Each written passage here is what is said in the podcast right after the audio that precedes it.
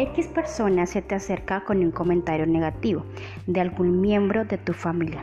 ¿Cuál es tu reacción inicial? ¿Lo crees de una? ¿Tomas el tiempo para comprobarlo? ¿O por el contrario, no lo crees y rechazas ese, comentario negativo? Pues bien, con esto damos la bienvenida a Cute Coffee, siendo hoy nuestro siete día de nuestro desafío del amor. Y hoy vamos a ver que el amor cree lo mejor. Primera Corintios 13, 7 lo dice. El amor todo lo cree, todo lo espera. Entonces yo sé que es bastante difícil, pero, eh, que, o sea, creer, ¿no? O sea, digamos, en el caso de los matrimonios. Si alguien te dice, no, imagínate que vimos a tu esposo con X mujer y eso. Entonces, o sea, es muy doloroso y la reacción inicial de nosotros siempre va a ser como que, o sea, o sea, con dolor y con rabia es a reclamar, ¿no? Ni siquiera preguntamos, ni siquiera comentamos, sino que damos por sentado que aquello que nos dijeron eh, es algo verdadero, ¿no? Y más si de pronto es una persona en la que le tenemos cierta credibilidad, ¿verdad? Pero ¿qué pasa con esto? ¿Qué pasa si nosotros creemos? Ah, bueno, algo que quiero paro aquí un momento, dice que cree lo mejor, ¿no? No que creemos todo, o sea, cuando se refiere a 1 Corintios 13, 7, que dice que todo lo cree, dice todo lo cree, pero lo bueno, ¿no?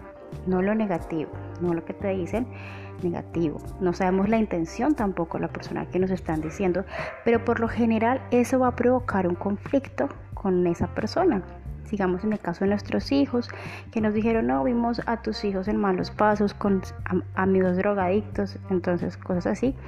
Entonces, eh, ¿cuál va a ser nuestra reacción? Reclamarle, ¿no? Y al reclamarle va a crear una distancia entre la otra persona, porque la otra persona pues no va a querer para nada después confiarte algo porque ya va a decir para qué si ella va a creer a terceros antes que a mí. Entonces, además, una parte de la palabra también nos nos exhorta y nos dice que, que todo lo que creamos, eso se nos viene, ¿verdad? O sea, el creer es fe, ¿cierto? Fe es creer aquello que no hemos visto. Entonces yo tengo que decir, o sea, voy a creer lo mejor porque eso bueno que yo estoy creyendo lo que va a venir, pero si yo empiezo a creer lo malo, pues ¿qué va a venir? Pues lo malo. Eventualmente si tu hijo va a caer en las drogas, eventualmente tu esposo te va a ser infiel. ¿Por qué? Porque ya lo creímos como una realidad de nuestra vida. Entonces yo lo que eh, te animo es que rechacemos esos comentarios negativos, que vayamos a nuestro lugar secreto con Dios y se lo coloquemos delante de Él digamos, Dios mío, mira, esta, situación me está atormentando, me, comentaron esto, pero no quiero eh, pelear con, con la persona, ¿sí? No quiero pelear, porque como hemos visto en los desafíos pasados, pelear nunca va a ser una solución, al contrario, agrava las cosas, ¿no? Entonces, ¿qué tenemos que hacer? Nuestro desahogo es Dios, solamente Él ir ante su presencia, desahogarnos todos, ¿no? Filipenses 4:7 lo dice, dice que eh, no nos afanemos por nada, sino que estemos puestas nuestras peticiones delante de Él con todo ruego, súplica, acción de gracias, y de que la paz de Dios eh, va a reinar en nuestra mente y en nuestro corazón, la va a cuidar, va a cuidar nuestra mente y nuestro corazón. Esa paz que no, que nadie puede entender. Entonces, llegamos delante de Dios con esa ah, zozobra de que será que sí, será que no, Dios mío, yo te entrego esta situación a ti, toma tú el control de esto, toma mi carga porque yo no la puedo llevar. Y por favor dame de tu paz, guarda mi mente para que podamos hacer lo que dice Filipenses 4.8, dice alguno digno de alabanza, en esto pensar. Entonces, Dios mío, que yo pueda pensar en lo bueno, no, me atormente, porque eso no es vida, ¿no? Estar en paz. Y lo otro, guarda mi corazón de yo no poder coger rabia ni odio.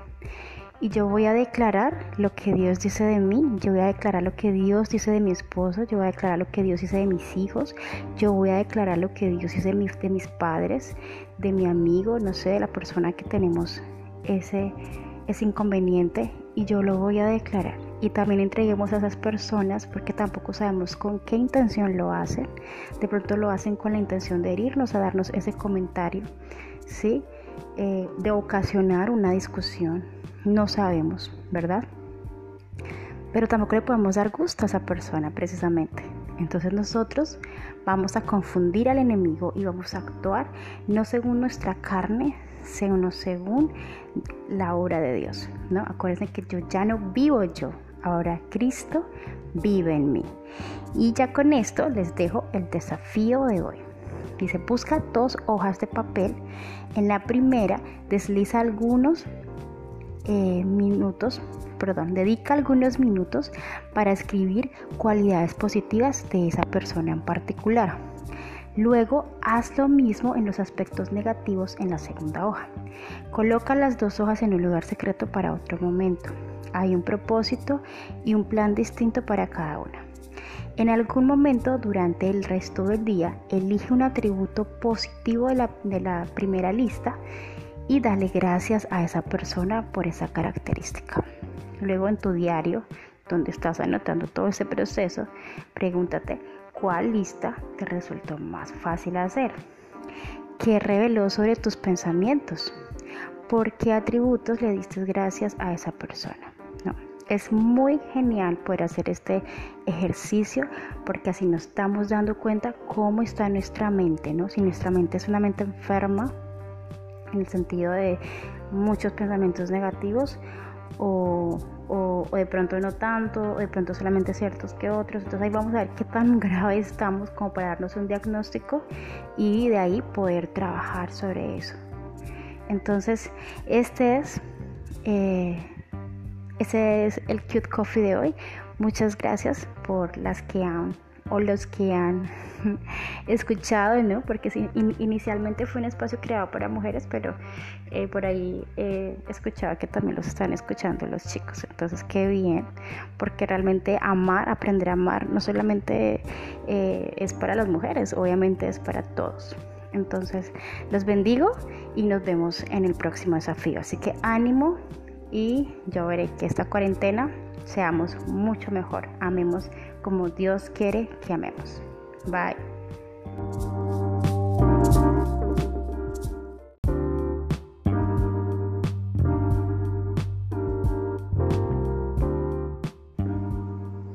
Y si tú no conoces de una manera íntima a Jesús, te invito a que lo hagas parte de tu vida con esta sencilla oración. Querido Jesús, Hoy me acerco a ti con el deseo de conocerte. Quiero que en este momento entres en mi corazón y hagas de mí la mejor versión de ti. Gracias. Amén. Genial, ya eres parte de las princesas de Dios. Así que únete con nosotras a este desafío que te cambiará la vida.